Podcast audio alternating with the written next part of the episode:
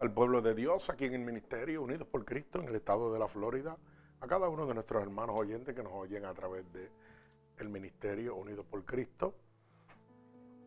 Estamos en este momento gozosos, ya que tenemos una nueva oportunidad de poder expandir el Evangelio de Dios y sobre todo gratuitamente para la salvación de las almas, la que en este precioso y hermoso día vamos a estar en el libro de Jonás. Libro de Jonás, capítulo 2, verso 1 al 9. Una historia, ¿verdad? A la que todos conocemos como la historia de la ballena y de Jonás, pero realmente la Biblia dice que fue un gran pez. Así que vamos a orar para dar comienzo a esta poderosa palabra de Dios. Señor, con gratitud, estamos delante de tu presencia en este momento, Dios, ya que tu poderosa palabra dice que donde hayan dos o más reunidos en tu nombre, ahí tú estarás. Que lo que pidiéramos dos o más creyéndolo en oración, tú lo harías. Por eso en este momento te pedimos, Espíritu Santo de Dios, que abras una brecha en los lugares celestes, Señor, para que cada clamor y cada petición de tu pueblo pueda llegar a tu santo trono y no sea intervenida por ningún hueste de maldad que gobierne en los lugares celestes. Te pedimos que mantengas esa brecha abierta y envíes ahora mismo un vallado de ángeles ministradores con sus espadas desenvainadas a favor de nosotros, que limpie los aires y tomen el control de este lugar que es constituido casa de Dios y puerta del cielo. Te pedimos en este preciso momento, Dios, que nos laves con tu sangre vicaria derramada en la cruz del Calvario.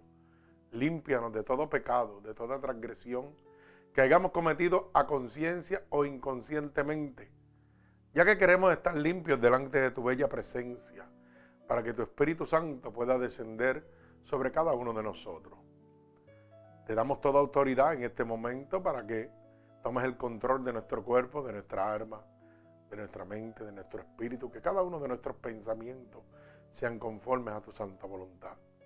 Te pedimos en este momento que nos uses como canal de bendición, que podamos ser un instrumento útil en tus manos, que pongas palabras en mi boca para poder ministrar a este pueblo oyente alrededor del mundo y a los hermanos aquí presentes. Todo esto, mi Dios, yo te lo pido en el nombre poderoso de tu Hijo amado Jesús y el pueblo de Cristo dice amén. Así que Dios les bendiga nuevamente. Vamos a la palabra. En el libro de Jonás, capítulo 2, verso 1 al 9. Y leemos la poderosa palabra de Dios en el nombre del Padre, del Hijo, del Espíritu Santo. Amén, amén. Entonces oró Jonás a Jehová, su Dios, desde el vientre del pez, y dijo, invoqué en mi angustia a Jehová y él me oyó. Desde el seno del Seol clamé y mi voz oíste. Me echaste a lo profundo en medio de los mares y me rodeó la corriente. Todas tus ondas y tus hojas pasaron sobre mí.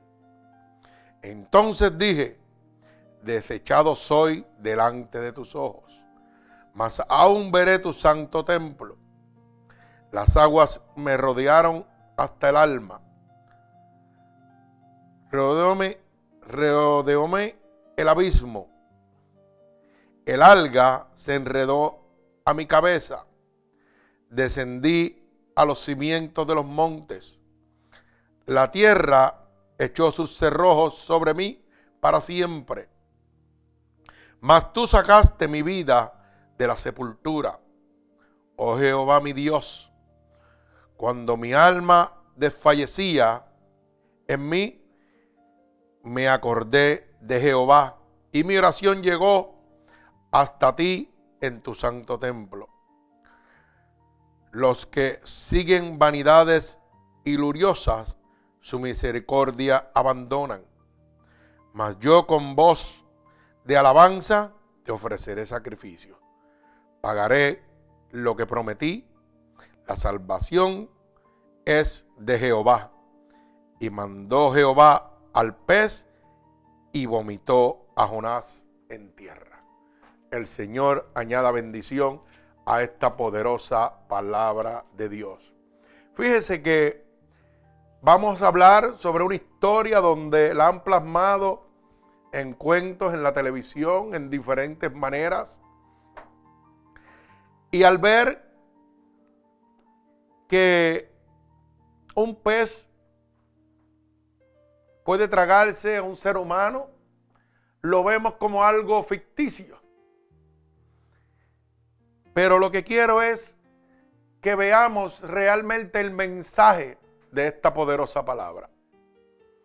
Mire, realmente Jonás es el único caso en el registro de las escrituras en que un verdadero profeta de Dios, oiga bien, un verdadero profeta de Dios, se esforzó mucho por contrariar la voluntad de Dios, o sea, por ir en contra de lo que Dios había establecido que él hiciera.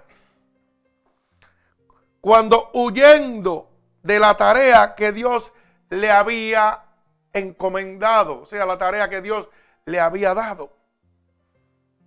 Es el único registro en la Biblia, en la palabra de Dios, en la boca de Dios, donde un profeta de Dios iba en contra de la voluntad de Dios.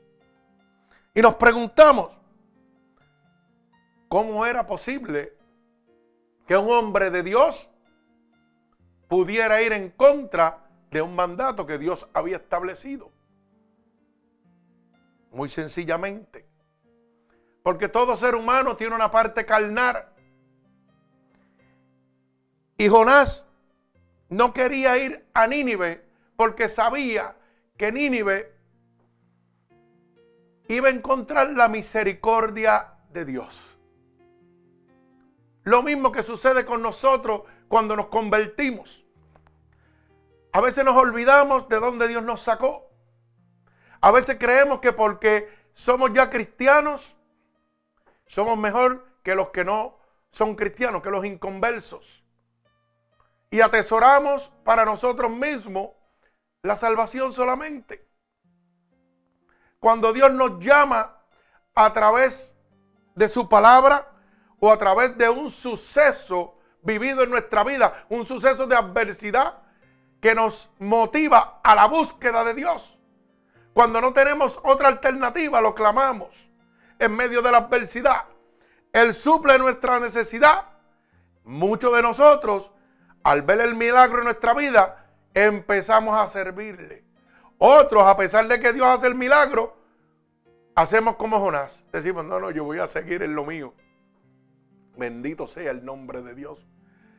Pero que muchos de nosotros, lamentablemente, tomamos un concepto equivocado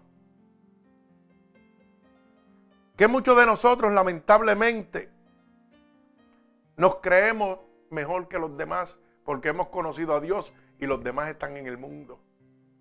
Qué triste. Eso mismo hizo Jonás.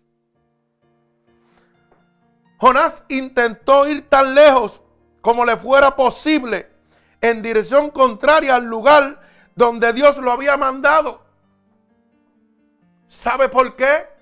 porque no quería Jonás que Dios tuviera misericordia con aquel pueblo. Mi alma alaba a Dios. Jonás no quería que Dios tuviera misericordia hacia los enemigos nacionales, que era el pueblo de Nínive. Aquellos enemigos nacionales de Dios. Era una nación enemiga de Dios. Como hoy, cada uno de los que están fuera de los brazos de Dios, de los inconversos, se consideran enemigos de Dios. Pero para eso es que Dios nos ha llamado a nosotros. Para llegar a ese pueblo inconverso. No para establecer un juicio, no para yo creerme mejor porque ahora le sirvo a Dios y olvidarme de mi hermano que está en una crisis en este momento. Sí, hermano, porque muchos de nosotros tuvimos que encontrar y chocar con situaciones difíciles en nuestra vida para venir a los pies de Jesús. Y lamentablemente nos creemos, como dicen en mi país, la última pipa del desierto. La gran cosa cuando estamos en los brazos de nuestro Señor Jesucristo y nos olvidamos de nuestros hermanos que están pasando necesidad, de muchas personas que son adictas al alcohol, a la prostitución, a las drogas, y creemos que no son nadie. Creemos que no sirven. Pero ¿y quién era yo para que Dios se acordara de mí cuando yo estaba en el mundo? Yo no puedo tener en este momento el mismo pensamiento que tenía Jonás. Yo no puedo pensar y huir lejos para no hacer la voluntad de Dios para que los que están perdidos en el mundo no tengan la oportunidad de alcanzar la misericordia de Dios. Porque simplemente a mí me parece que son malos, como le parecía a Jonás, que el pueblo de Nínive era malo y no merecía misericordia. Pero me pregunto yo, Dios no hace excepción de personas. Por eso la misericordia de Dios me alcanzó un día. Porque yo estaba como el pueblo de Nínive también. Era un enemigo de Dios. Mi alma alaba al Señor. Hermano, no podemos olvidarnos de dónde Dios nos sacó. Tenemos que entender claramente cuál es nuestra misión.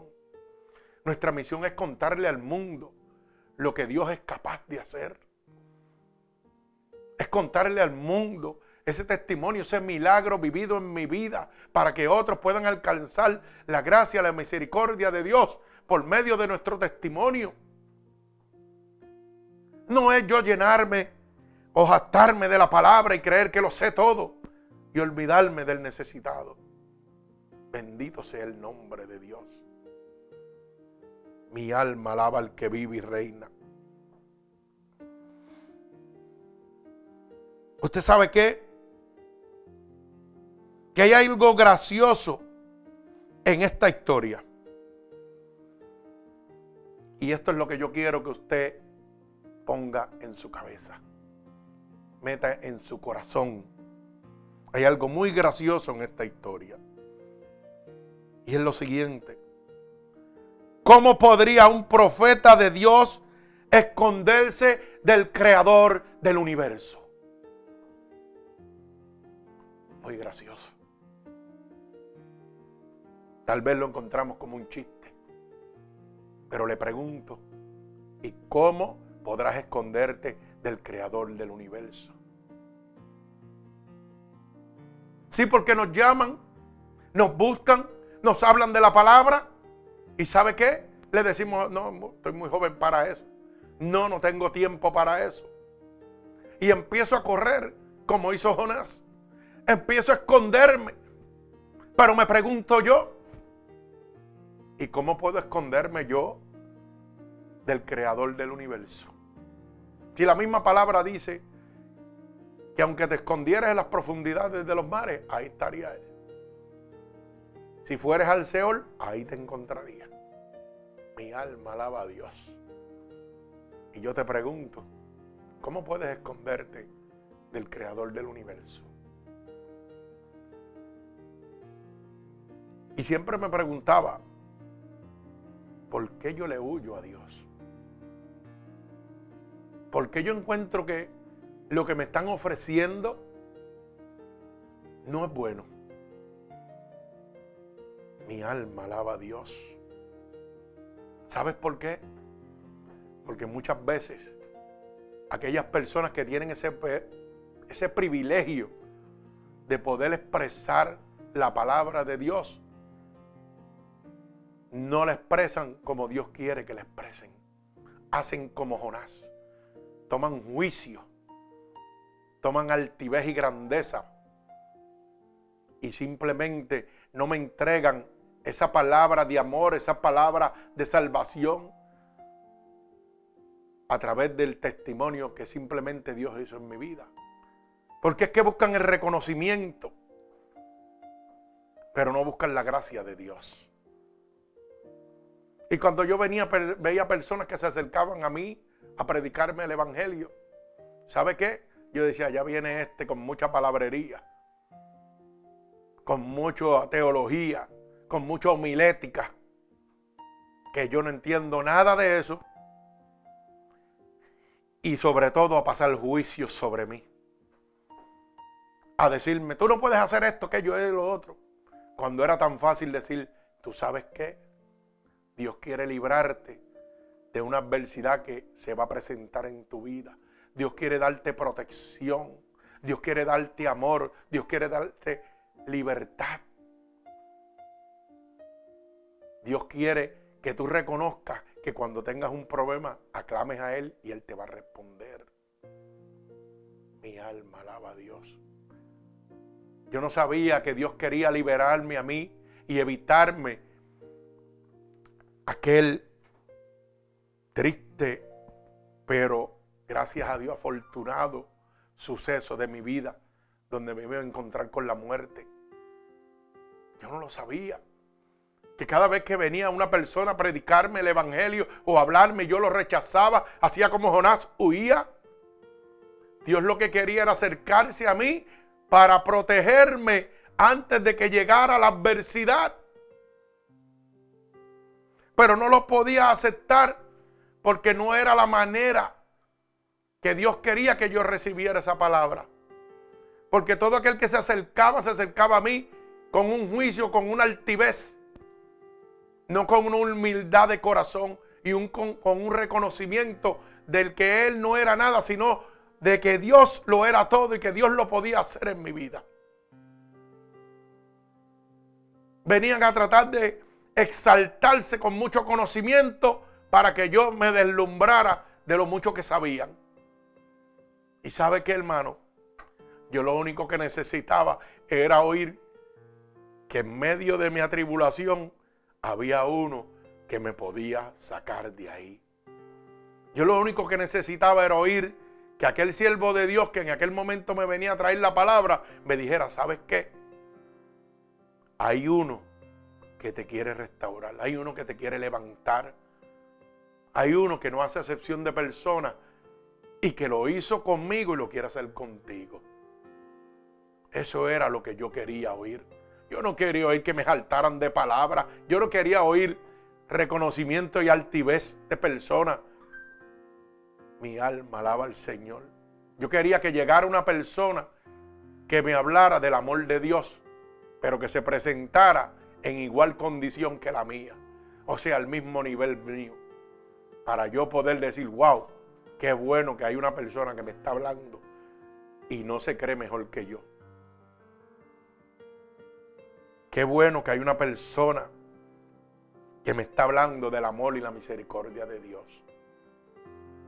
Qué bueno que esa persona no decide ni quiere decidir quién se salva o quién no se salva, o quién va a tener Dios misericordia o de quién Dios no va a tener misericordia.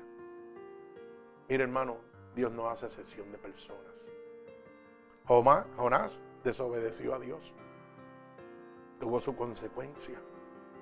Pero aún en medio de esa desobediencia, como estamos algunos en hoy en día, Dios nos oye. Nosotros le clamamos y Él nos oye. Mi alma alaba al Señor, gloria a Dios. Pero tenemos que entender que no podemos huir del llamado de Dios.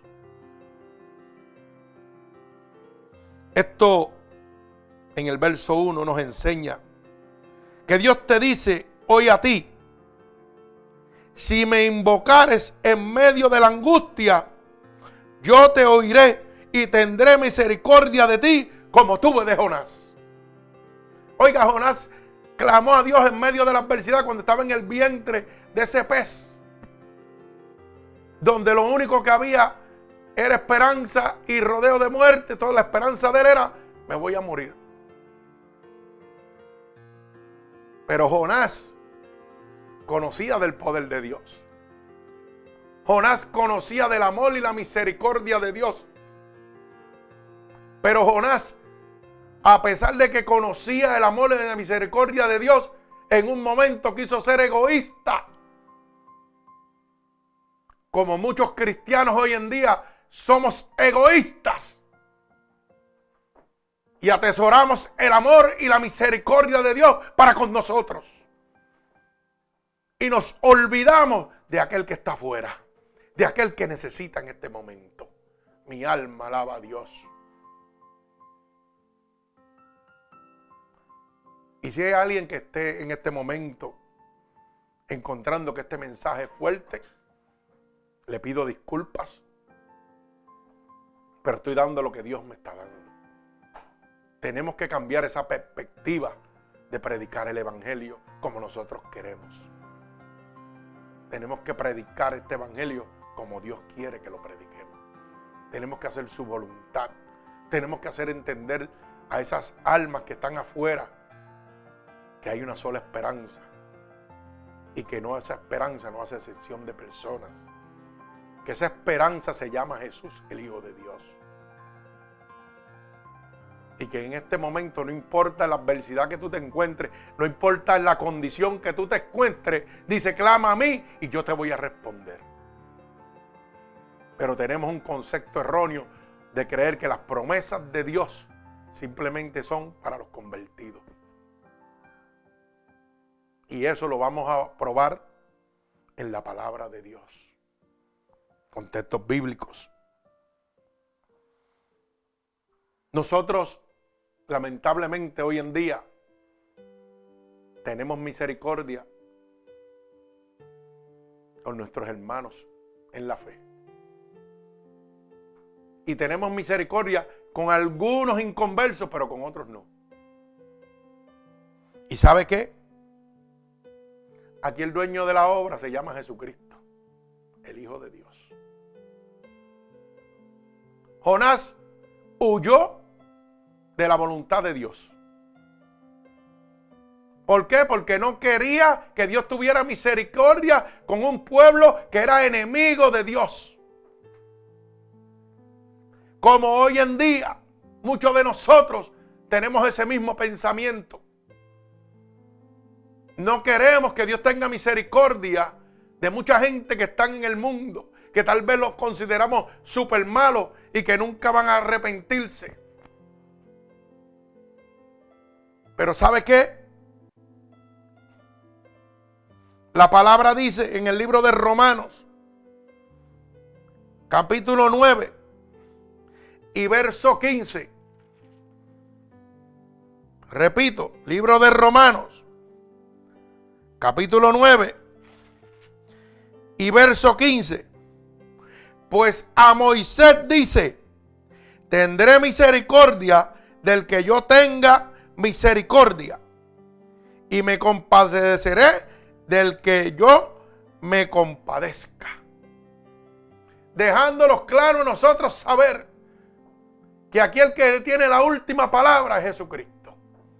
Es Jehová, el Hijo de Dios. Mi alma alaba al Señor.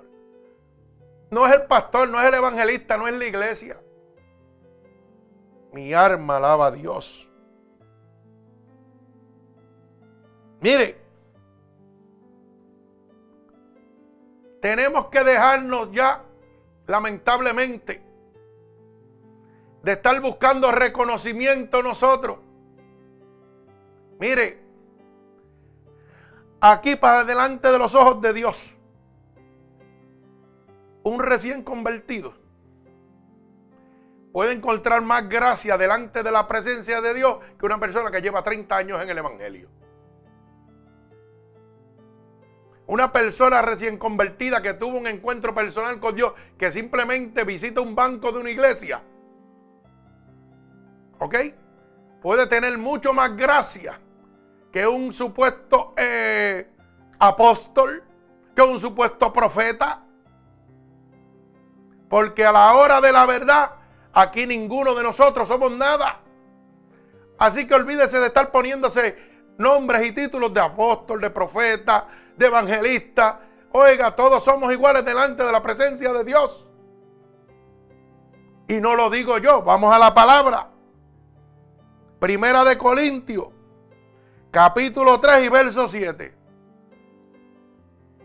Mire a ver qué dice Primera de Corintios, capítulo 3 y verso 7, que nos establece claramente lo que dice la palabra. Mire, Así, dice la palabra de Dios, Primera de Corintios capítulo 3, verso 7. Así que ni el que planta es algo, ni el que riega es algo tampoco, sino quien Dios que da el crecimiento. O sea que ni el apóstol, ni el profeta, ni el evangelista, ni el pastor, ni el hermano, ni el diácono, aquí nadie es nada, sino Jehová, que es el que da el crecimiento. Jehová, que es el que entrega la misericordia a quien él quiera entregársela. Nosotros humanamente hacemos lo que hacía Jonás. Le entregamos la misericordia a quien nosotros queremos. Pero como dice la palabra en el libro de Romanos, capítulo 9, verso 15, oiga bien, dice la Biblia, no dice el pastor, que Dios tiene misericordia de quien Él quiera. Mi alma alaba a Dios. Pues ¿sabe qué? Dios le entrega la salvación y la misericordia a quien Él quiera. No importa en el estado que usted se encuentre. Si Dios quiere entregarle la misericordia de Él y su salvación, a usted se la va a entregar. Así que no le preste atención a lo que estos falsos profetas o gente que le gusta el título o gente que le gusta ver que lo están viendo en live o cuántos likes tienen. Mire, olvídese de eso. Preocúpese por lo que Dios quiere hacer con usted.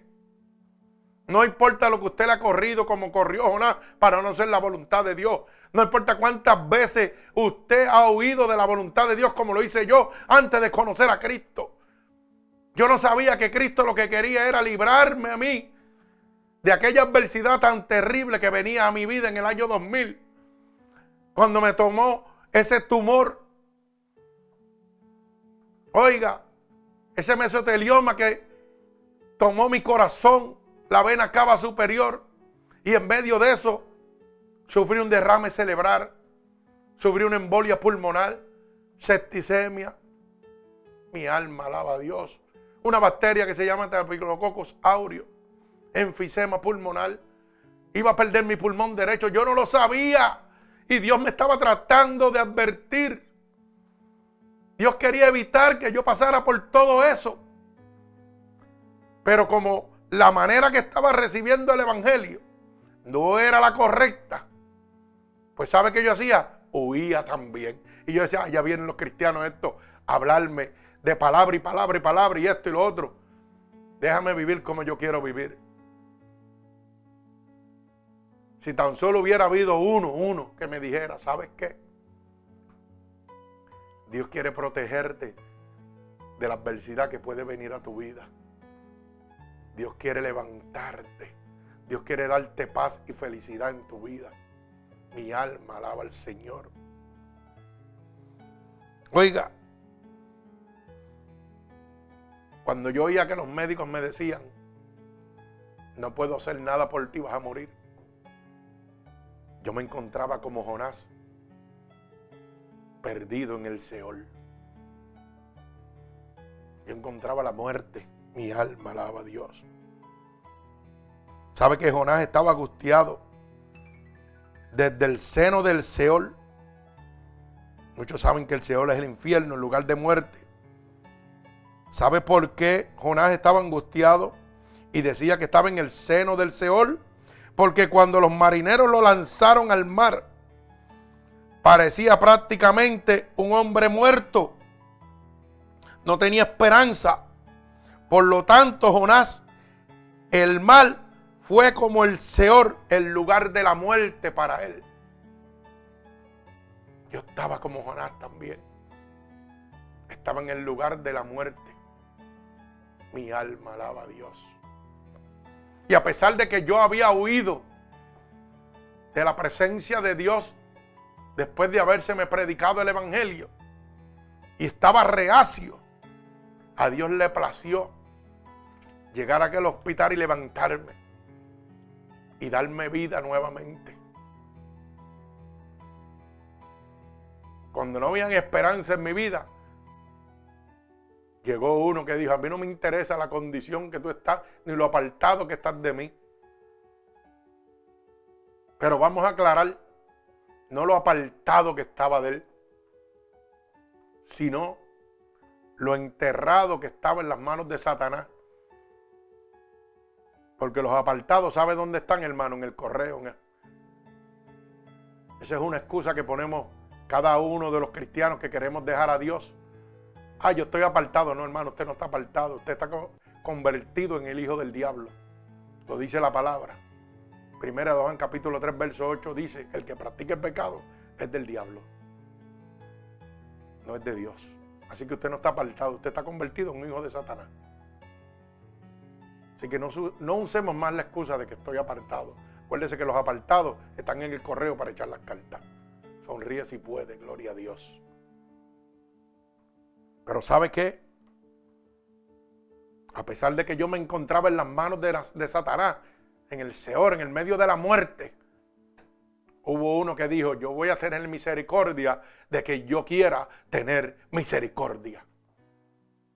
Y aún sin yo servirle, sin yo buscarle, Él derramó su misericordia sobre mí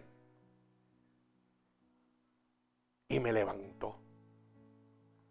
Pero como todo hombre que no conoce de la palabra, que no conoce del amor de Dios, tan pronto me levantó, tan pronto me sané, mi alma alaba a Dios.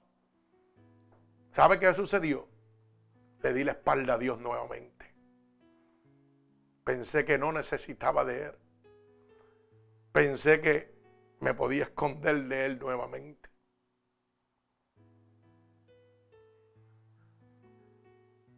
Y en el 2004 volvió la enfermedad, pero más fuerte.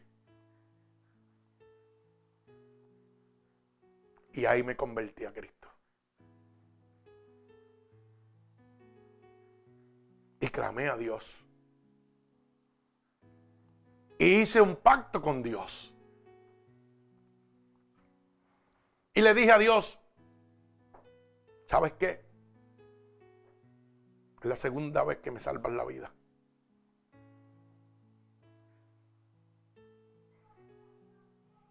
Y cuando tuve esa experiencia, en aquel hospital de volver todas esas enfermedades sobre mí, de seguir oyendo los pronósticos nuevamente de que nada podían hacer por mí el hombre, clamé a Dios. Como hizo Jonás, bendito sea el nombre de Dios. Como hizo Jonás que clamó del vientre en medio de la muerte y Dios le oyó. Dice el verso 2, invoqué en mi angustia a Jehová y él me oyó. Yo no sé cuál es tu angustia, yo no sé cuál es tu problema, yo no sé cuál es tu situación. Pero yo te aseguro que ninguna de tus situaciones podía ser más fuerte que encontrarte desahuciado contra la muerte. No sé. Tal vez tienes una situación económica, tal vez tienes una situación de droga, de alcoholismo, de prostitución, de homosexualismo, de lesbianismo. Yo no lo sé. Pero yo sí sé que tienes una esperanza.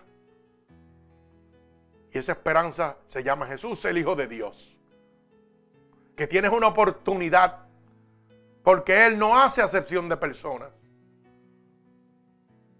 Que tu problema no llegaba ni a las uñas de mis problemas que estaba en la muerte. Y si acaso en este momento te estés encontrando viviendo un momento de enfermedad, tal vez no de muerte o tal vez de muerte, déjame decirte que el único que levanta a los muertos se llama Jesús. Como levantó a Lázaro en aquella época para que la gente diga, oh, pero eso era antes cuando Jesús estaba. La palabra dice que el poder de Dios no se ha cortado. Lo hizo con Lázaro, lo hizo conmigo. Mi alma alaba a Dios. Y yo estoy en el año 2020. Mi alma alaba al que vive y reina. El poder de Dios no se ha cortado. Tal vez estás en la enfermedad, te están desahuciando, pero hay alguien que quiere levantarte. Hay alguien que quiere derramar su misericordia sobre ti y que te está diciendo en este momento,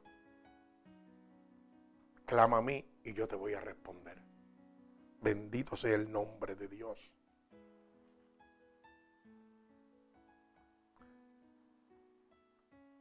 Nadie puede hablar de nada que ha vivido. Usted no es testigo de algo que no ha podido presenciar o ha vivido. Yo te estoy hablando de lo que yo he vivido con Dios. Yo te estoy hablando de que Dios Cuando el hombre dijo no, él dijo, ahora yo voy a hacer lo imposible. Y estaba volviendo a hacer lo imposible como hizo con Moisés, que abrió los mares para que su pueblo pasara. Estaba volviendo a hacer lo imposible. Mi alma alaba a Dios cuando levantó a Lázaro. Estaba volviendo a hacer lo imposible cuando levantó al demoniado enganadero. Cuando levantó al paralítico. Cuando devolvió la vista al ciego. Y hoy quiere hacer lo imposible en tu vida. Mi alma alaba a Dios. Y recuerda esta poderosa palabra. Que Dios tiene misericordia de quien Él quiera. No importa la condición que te encuentras. Él quiere levantarte. Mi alma alaba a Dios. ¿Sabe qué? El hombre que había huido de la presencia de Dios se encontraba solo, como tal vez tú te encuentras solo en este momento. Sin embargo, se aferró a la esperanza que Dios no lo abandonaría. Y esa es la esperanza que tienes que tener en tu corazón en este momento. Tal vez te encuentras solo, agobiado, destruido. Tal vez esta pandemia que cobre el mundo entero te tiene en un momento de depresión. Pero quiero que pongas en tu mente y en tu corazón que no estás solo. Que hay una esperanza y que Dios no te abandonará como no lo hizo conmigo, como no lo hizo con el pueblo en aquellos años, tampoco lo va a hacer contigo. Tal vez el hombre te abandonó. Porque hay que tocar todos estos temas para dejar claro qué está pasando. Hoy en día, muchos, porque he oído este comentario, Dicen, ¿y a dónde está mi iglesia en este momento? Que yo no tengo un plato o mi alacena con comestibles para poder hacer una cena en mi hogar. ¿Dónde está la iglesia después que de tantos años yo le he dado mi diezmo, mi ofrenda? ¿Dónde está? ¿Mm? ¿Por qué no me han llamado? ¿Por qué con los ahorros o con las arcas de la iglesia no compran un vagón de comida y nos dan a nosotros los hermanos de la iglesia, primeramente y después la comunidad. ¿Dónde están? Esa es la pregunta que yo he oído. Mi alma alaba a Dios. Y yo le contesto, ¿sabe qué? En el mismo lugar donde tú los dejaste. Porque eso lo escogiste tú. Dios siempre te habló y te dejó saber claro, cuidado y guardaos de los falsos profetas que vienen a hacer mercadería de vosotros. A tales evitáis. Mi alma alaba a Dios. Pero tienen razón en lo que están diciendo. Tal vez tienen ese coraje y esa ira, pero fue la decisión que los hermanos tomaron. Mi alma alaba a Dios. Y es lamentable y es triste ver que esto sucede en el mundo hoy en día. Que haya una necesidad en el pueblo de Dios y las iglesias tengan 200, 300 mil dólares en una cuenta de ahorro o una cuenta del concilio. Y usted venga con una necesidad y le digan, ah, pues hermano, vamos a orarle a Dios para que supla su necesidad. ¿Y por qué no me la suples tú? si tú tienes dinero en esa arca para subir mi necesidad y la conoces. Y yo le hago esa pregunta. ¿Por qué no la suplimos nosotros? El que tenga oído que oiga. Bendito sea el nombre de Dios. Eso se llama hacer acepción de personas. Eso se llama lucrarse del Evangelio de Dios. Y eso se llama que la palabra de Dios se está cumpliendo hoy en día. La apostasía está aquí. ¿Mm? El anticristo está a las puertas. Los mercaderes están en su apogeo. y el pueblo de Dios engañado y sufriendo. Yo no vengo a ofrecerte ese Dios. Yo vengo a ofrecerte el Dios que me levantó de la muerte. El Dios que un día tuve un paro respiratorio y estuve muerto y me permitió ir al cielo y volver. Para mostrarme que todo lo que estaba en la palabra era real. El Dios que un día me dijo, ¿sabes qué? Yo no te he levantado a ti para darte salud solamente, sino para que lleves salud y sanidad al mundo entero a través de tu testimonio. Para eso yo te levanté a ti. Para que vayas a buscar a los endemoniados y los libertes por el poder que he depositado en ti. Mi alma alaba a Dios. Un poder que es accesible a ti, a mí, a cualquiera. Solamente tienes que pedirlo a Dios. Muchos de los hermanos que me están oyendo, que han sido libertados por el poder de Dios, saben de lo que yo estoy hablando. Hoy le sirven con amor al Dios Todopoderoso, en gratitud por haber sido encontrados por el poder de Dios. Pero no rechazaron a Dios, ¿sabe por qué? Porque yo le entregué al Dios Todopoderoso de la manera más sencilla que se puede entregar, a través del amor y el testimonio. Yo no fui a llenarlos de palabras, yo fui a decirles que había un Dios que quería levantarlo. Hoy yo siento un orgullo terrible de cómo Dios levantó a mi hermanita Wilda. Cada vez que yo la veo predicando, veo el amor de Dios desatado sobre las demás almas. Veo que no es ella, que no es su pareja, que es Dios el que habla a través de ella. Y por mucho tiempo también huyó, igual que yo, de Dios. Pero ¿cómo era posible esconderse del creador del universo? Hoy Dios le ha abierto las puertas de los cielos. Y yo me gozo en el Señor. Y le doy gloria a Dios por haberme permitido ser ese instrumento en la vida de esta sierva. Pero ¿sabe qué, hermano? Ella está dando por gracia lo que por gracia ha recibido. Y eso es lo que tenemos que hacer los siervos de Dios. Entregarle al mundo gratuitamente lo que Dios nos ha dado. Bendito sea el nombre de Dios. No es lucrarnos del amor de Dios. Bendito sea el nombre de Jesús. ¿Sabe qué? El abismo es símbolo de las fuerzas hostiles que con todo Jehová mantiene en su firme control. O sea que Dios tiene el control de las fuerzas hostiles del enemigo, tiene que someterse a la voluntad de Dios. Por eso cuando llega el Espíritu de Dios hay libertad. Mi alma alaba a Dios. Cuando nosotros vamos al verso 7, que dice, cuando mi alma desfallecía, en mí me acordé de Jehová y mi oración llegó hasta ti en tu santo templo. Oiga bien, cuando mi alma desfallecía, cuando Jonás se encontraba ya sin esperanza, dijo, voy a clamar, aunque esté mal delante de él, voy a clamar al Dios Todopoderoso. ¿Sabe por qué? Porque Él no es como el hombre que hace acepción de personas y Él va a tener misericordia de quien Él quiera tener misericordia.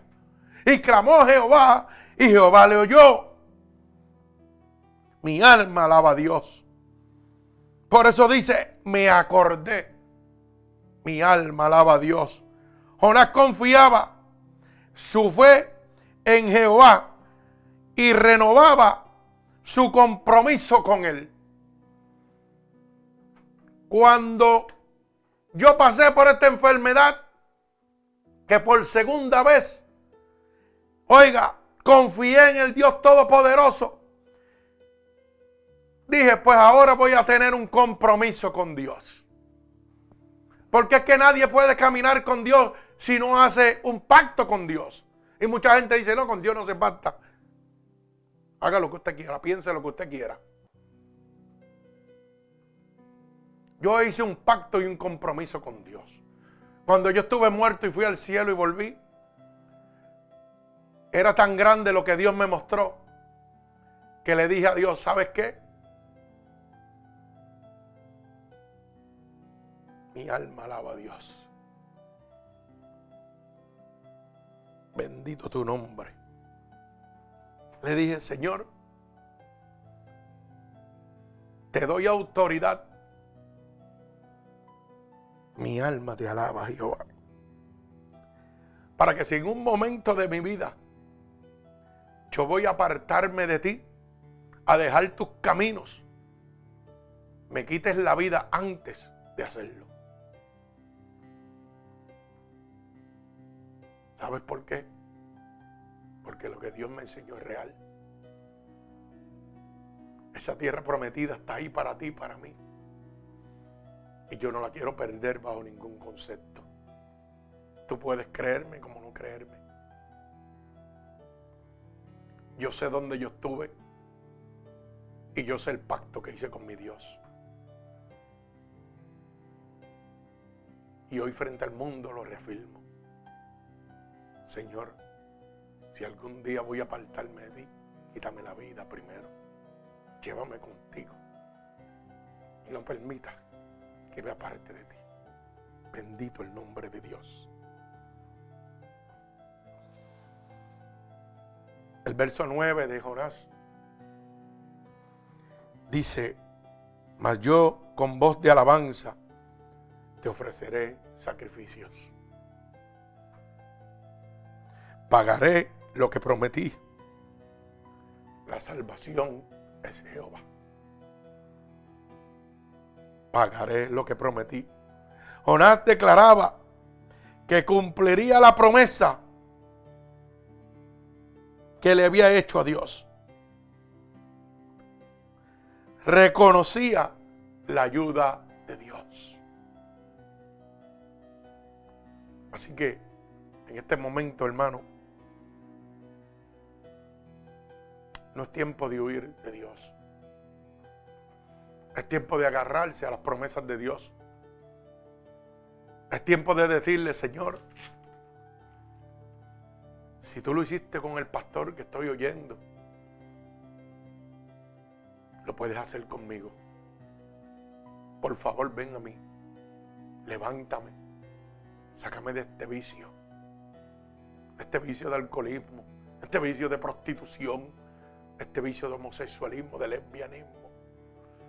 Este vicio pecaminoso que me aparta de ti. Dile a Dios, oye, yo sé que no soy el mejor, que no soy bueno delante de tu presencia, pero tú puedes cambiarme. Porque he oído que tú tienes misericordia de quien quieras tener misericordia. He oído que tú no haces acepción de personas. He oído que aunque yo estuviera en el Seol, ahí tú me sacarías. He oído que tu palabra dice, clama a mí y yo te voy a responder. Hermano, no hay dónde huir. No hay dónde esconderse de Dios. Dios es real. Está aquí. Y te está haciendo un llamado en este momento. Y te está diciendo, porque conozco todas tus necesidades. Pero estando conmigo, estarán cubiertas. Cree en mí y tú y tu casa serán salvos. Así que este es el momento que Dios ha escogido para ti. Y te dice, no corras más. Estoy aquí para protegerte. No hagas como yo hice. Que a pesar de que me salvó sin yo ser merecedor, huí de él. Que a pesar que me llamó antes de enfermarme, huí de él. Y no me había dado cuenta de que solo lo que él quería era protegerme era amarme. Así que, si tú quieres que Dios descienda sobre ti, que tome el control de tu vida, que haga una transformación en tu vida, entrégale tu vida a Cristo en este momento. Y lo único que tiene que repetir conmigo es estas palabras. Señor,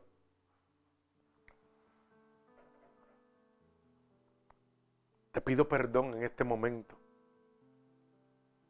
por todos los pecados que he cometido a conciencia o inconscientemente. Yo sé que no soy agradable delante de tu presencia por mi vida. Pero he oído lo que has hecho con tu siervo. He oído que tu misericordia llegará a quien tú quieras, Señor. Perdóname. Lávame. Visítame en este momento. Tócame, Espíritu Santo de Dios. He oído que tu palabra dice que si yo declaro con mi boca que tú eres mi Salvador, yo sería salvo. Y en este momento voy a declarar con mi boca que tú eres mi Salvador. He oído que tu palabra dice que si creyera en mi corazón que tú te levantaste de entre los muertos, yo sería salvo. Y en este momento yo creo dentro de mi corazón que tú sí te has levantado de entre los muertos. Por eso en este momento te pido, ven a mí, Espíritu Santo de Dios. Toma mi vida, a ti te la entrego. Escríbeme en el libro de la vida y no permitas que me aparte nunca más de ti. Amén y amén. Padre, en el nombre de Jesús, yo te presento cada una de estas almas alrededor del mundo. Te pido de todo corazón, Dios, que derrames de tu poder, de tu gracia y de tu misericordia, Dios. Padre, que le des una experiencia como la que me diste en mi vida, Dios. Para que pueda haber testimonio fiel y real de tu poder y de tu gracia. Para que tu nombre sea glorificado en este momento, Dios. Yo te pido un regalo del cielo para cada uno de ellos en este momento. Que tu presencia, que tu bálsamo caiga sobre ellos, Jehová, en este momento. Como confirmación que tú los has recibido como hijo tuyo, Padre. Tócalos a la distancia, Jehová. Oh Dios poderoso. Como tocaste a la mujer del flujo de sangre y fue limpiada en ese momento, Jehová. Oh Dios, toca a cada uno, Señor. Porque un solo toque tuyo cambiará la vida de cada uno de ellos, Jehová. Guárdalos, Señor. Protégelos, Señor. Y de en este momento en adelante envía un vallado de ángeles ministradores con sus espadas desenvainadas a favor de cada uno de estas personas que se han convertido alrededor del mundo. Para tu gloria y tu honra, Señor. Yo los ato con cuerdas de amor a ti. En el nombre poderoso de Jesús. Que el nombre sobre todo nombre y en el que se doblará toda rodilla. En el nombre de Jesús. Amén y amén. Que Dios les bendiga.